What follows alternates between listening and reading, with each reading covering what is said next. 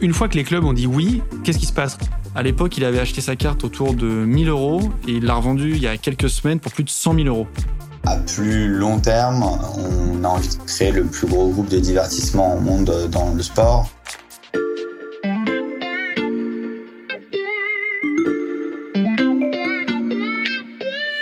Salut, c'est Xavier Yvon. Nous sommes le mercredi 22 septembre 2021. Bienvenue dans La Loupe, le podcast quotidien de l'Express. Allez, venez, on va écouter l'info de plus près.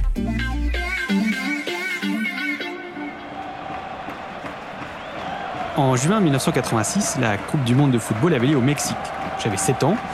Comme beaucoup d'enfants ou de grands enfants, je collectionnais les cartes Panini soigneusement collées dans un album dédié à la compétition. Euh, si moi je vais échanger une carte et lui il veut pas, après il y a de la bagarre.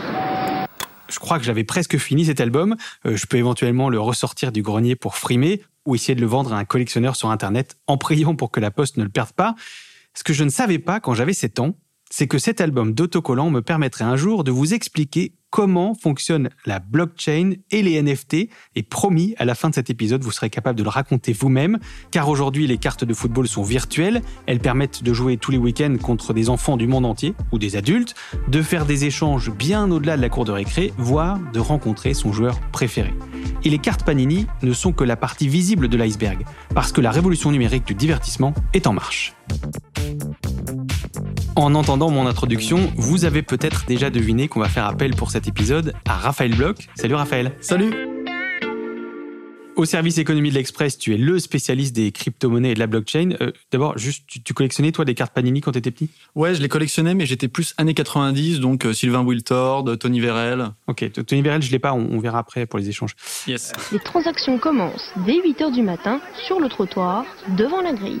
Pour illustrer la révolution des jeux vidéo que j'évoquais, on va d'abord raconter l'histoire d'une société française sur laquelle euh, tu as enquêté, Raphaël, pour le numéro de l'Express qui sort en kiosque cette semaine.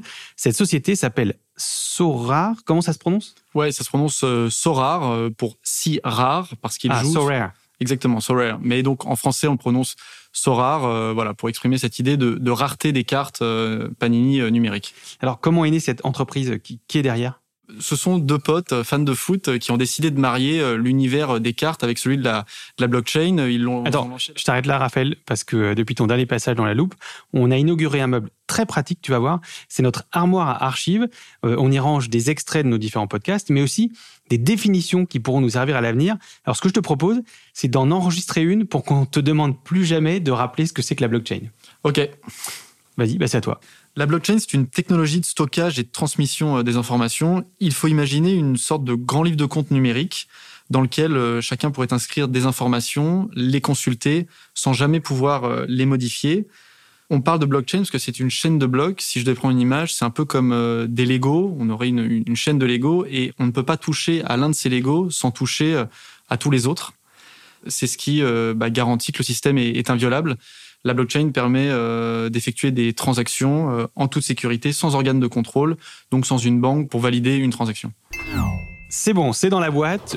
Je range ça sur l'étagère des définitions et je referme l'armoire. Merci beaucoup Raphaël. Euh, maintenant, il faut nous expliquer le rapport avec le foot. On y arrive, mais puisqu'on y est, il faut peut-être glisser une deuxième définition euh, dont on a marre, Xavier, c'est celle des NFT. Ah oui, on les a déjà évoqués dans la loupe, mais ça fera pas de mal, alors je t'écoute. Les NFT, ce sont des sortes de, jetons euh, numériques, des lignes de code enregistrées sur euh, la blockchain. Ils peuvent prendre n'importe quelle forme. Ça peut être un contrat, une image, un son, une vidéo. On dit NFT pour Non-Fungible Token. En français, ça veut dire jeton non fongible. Euh, c'est-à-dire qu'ils sont euh, uniques, on ne peut pas les, remplacer. Et finalement, ce qui les rend uniques, bah, c'est la technologie euh, de la blockchain. La plupart des NFT sont aujourd'hui minés sur Ethereum, qui est l'une des principales blockchains.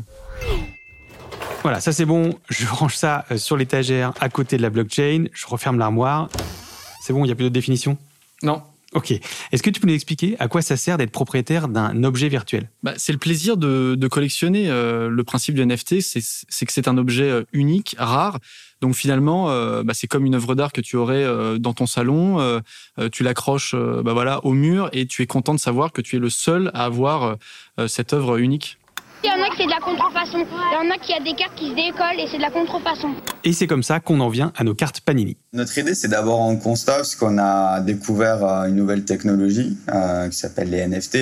Et en fait, quand on a vu ça, on s'est dit que ça allait changer la manière dont les gens possèdent des biens digitaux. Donc ça allait être une révolution technologique qui allait avoir l'impact qu'a eu le web, qu'a eu le mobile. On vient d'entendre Nicolas Julia, qui est l'un des deux fondateurs de Sora, tu as interrogé Raphaël. Avec son associé, il a donc décidé de créer des cartes numériques uniques correspondant à différents joueurs de football.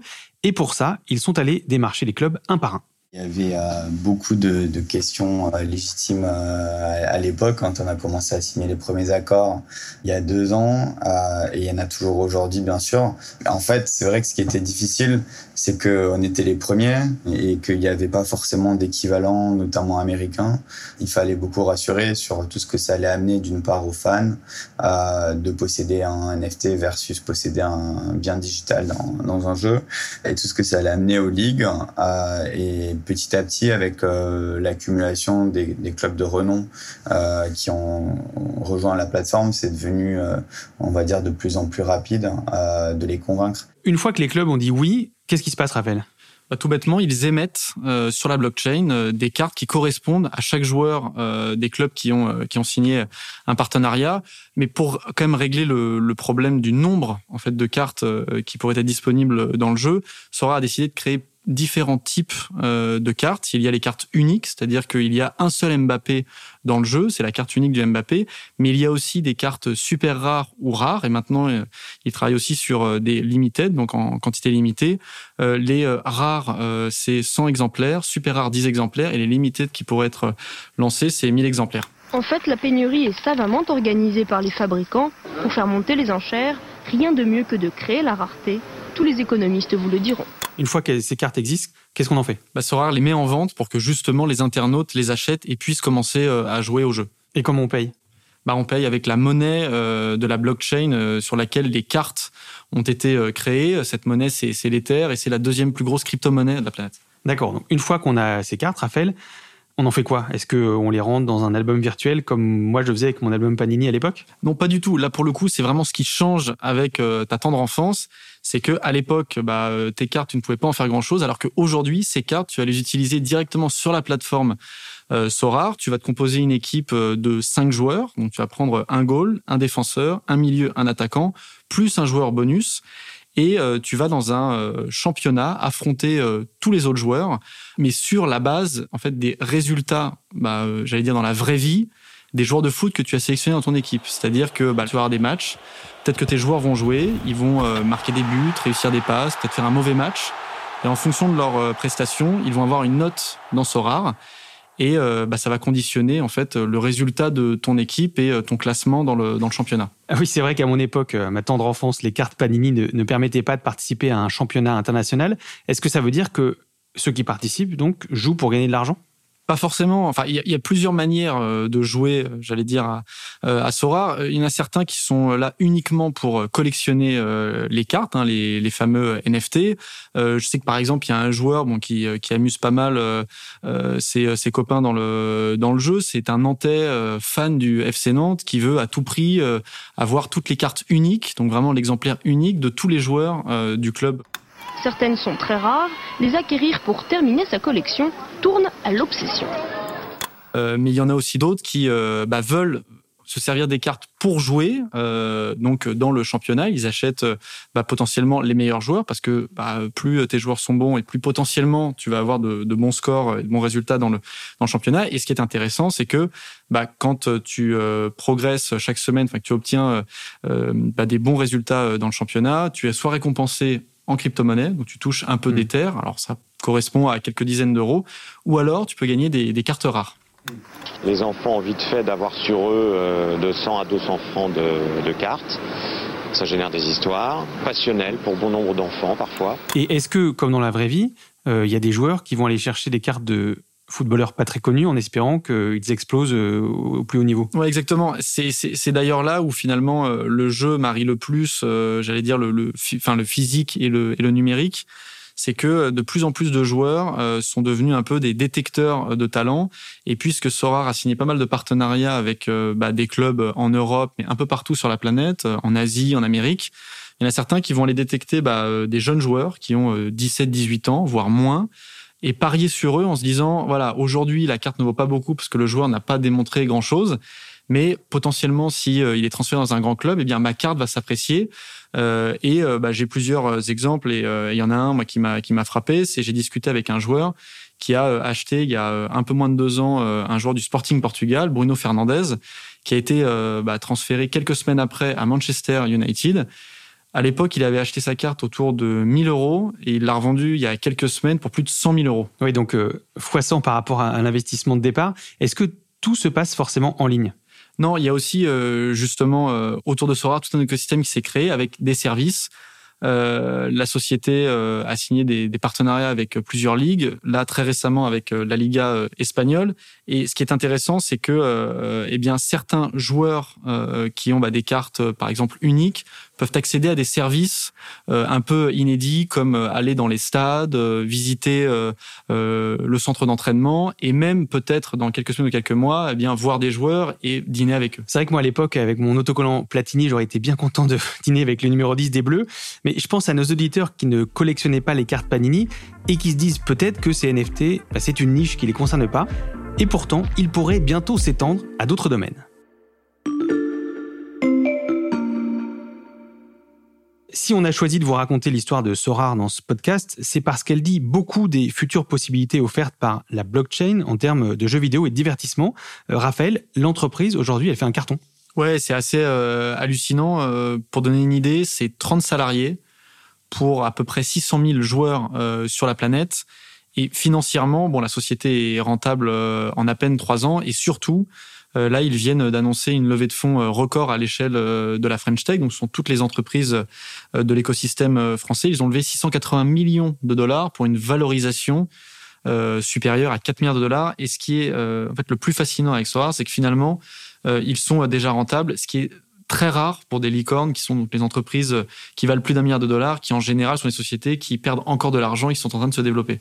Ça veut dire que ce type de jeu avec des NFT pourrait s'étendre à d'autres sports, par exemple? Ouais, euh, c'est très clairement en tout cas l'objectif de, de Sorar. Euh, ce qui marche dans le foot peut potentiellement euh, marcher dans d'autres sports. tu étais aux États-Unis, tu sais que bah, le basket, le baseball sont, sont des sports hyper populaires et donc Sorar essaye de, de voir dans quelle mesure il est possible de, de négocier des partenariats équivalents à ce qu'ils ont réussi à faire euh, dans le football. Euh, là, on parle des sports collectifs, mais dans les sports individuels aussi, on peut envisager de le faire. Hein. Je pense euh, notamment au tennis. À plus long terme, on a envie de créer le plus gros groupe de divertissement au monde dans le sport. Ce qu'ils veulent faire à terme, en fait, c'est révolutionner bah, le gaming et l'entertainment. Une révolution, carrément. Oui, parce que en fait, ce qu'il faut bien avoir en tête, Xavier, c'est que euh, dans l'histoire, euh, bah, tous les jeux vidéo ont toujours été euh, fermés. C'est-à-dire que, bah, je sais pas si tu as joué un peu à la console. Moi, c'est mon cas. on va pas raconter toute mon enfance, mais oui. Voilà. et bah, quand on jouait à la console, bah, voilà, on achetait un jeu, et puis ça nous est arrivé aussi peut-être d'acheter des, des, items, donc peut-être une cape pour un personnage, d'acheter, je sais pas moi, une tunique pour des joueurs de foot. Sauf que, eh bien, tous ces tous ces items étaient enfermés dans le jeu, et donc, bah, quand tu changeais de jeu eh bien, tu, enfin, tu ne les avais plus, ces items. Tu les avais perdus parce que tu n'en étais pas propriétaire. Alors que là, avec les NFT, euh, bien finalement, euh, les joueurs de Sorar sont propriétaires des cartes et ils peuvent en fait se balader avec, les utiliser potentiellement dans d'autres jeux et justement euh, les vendre eh bien à ceux qui sont prêts à mettre le prix. Mais comment ça On peut sortir les cartes du jeu? Bah, c'est la technologie euh, qui te permet euh, en fait de te, de te balader avec. C'est-à-dire que les cartes ne sont pas enfermées, comme c'est le cas, euh, je sais pas si tu as joué par exemple la FIFA qui est un jeu de, de football, et eh bien si tu as acheté des équipements, ces équipements étaient dans le jeu, alors que là, ils ont une existence en fait virtuelle et donc, tu peux les mettre dans ton portefeuille numérique et finalement te dire, bah, je vais m'en servir sur une autre plateforme euh, ou alors les revendre sur un autre marché. Euh. Si j'achète un iPhone et que je le, le, le bouger de pièce en pièce chez moi, j'ai personne pour m'en empêcher. Si j'achète un NFT euh, sur Sorar et que j'ai envie d'aller le bouger sur une autre plateforme, avant, je pouvais pas le faire parce que j'étais enfermé dans un écosystème fermé, dans, dans l'ancien monde. Dans le nouveau monde, je peux le bouger dans le web, je peux, je peux en faire ce que je veux. Quoi. Ok, donc là, on commence à mieux comprendre le caractère révolutionnaire. Et j'imagine que ça représente un marché colossal. Ouais, c'est considérable. On estime hein, euh, euh, qu'à l'échelle mondiale, euh, en fait, le marché donc des items dans les jeux vidéo pèse un peu plus de 50 milliards de dollars. Donc, ça donne une idée de ce que potentiellement tu peux transformer bah, en NFT en dehors des jeux traditionnels. C'est d'ailleurs pour cette raison que les grands groupes, hein, je pense à Nintendo, Sony ou Ubisoft, hein, qui est l'un des champions français, eh bien, ont commencé à travailler sur les NFT en se disant, bah, nous aussi, il faut qu'on se positionne pour offrir ces services à nos joueurs. Bon, peut-être qu'on te recevra avec euh, un maillot virtuel dans un prochain épisode de La Loupe. Merci beaucoup, Raphaël. Merci. Raphaël Bloch du service économie de l'Express. Je rappelle que ton enquête sur Sorar, donc cette entreprise des cartes Panini du futur, est à retrouver dans le numéro en kiosque cette semaine. Si cette plongée dans la révolution de l'Internet vous a plu, je ne saurais trop vous conseiller d'aller écouter notre récent épisode sur les métaverses, ces nouveaux mondes virtuels où nous passerons de plus en plus de temps et où notre argent aussi passera de plus en plus de temps. Pour le retrouver, rendez-vous sur votre plateforme d'écoute préférée, Podcast Addict, Spotify ou Apple Podcast. Pensez à vous abonner, comme ça vous ne raterez aucun épisode, et parlez-en autour de vous. Cet épisode a été fabriqué avec Charlotte Barris, Charles Voisin, Margot Lanuzel, Mathias Pengili et Lison Verrier. Retrouvez-nous demain pour passer un nouveau sujet à la loupe.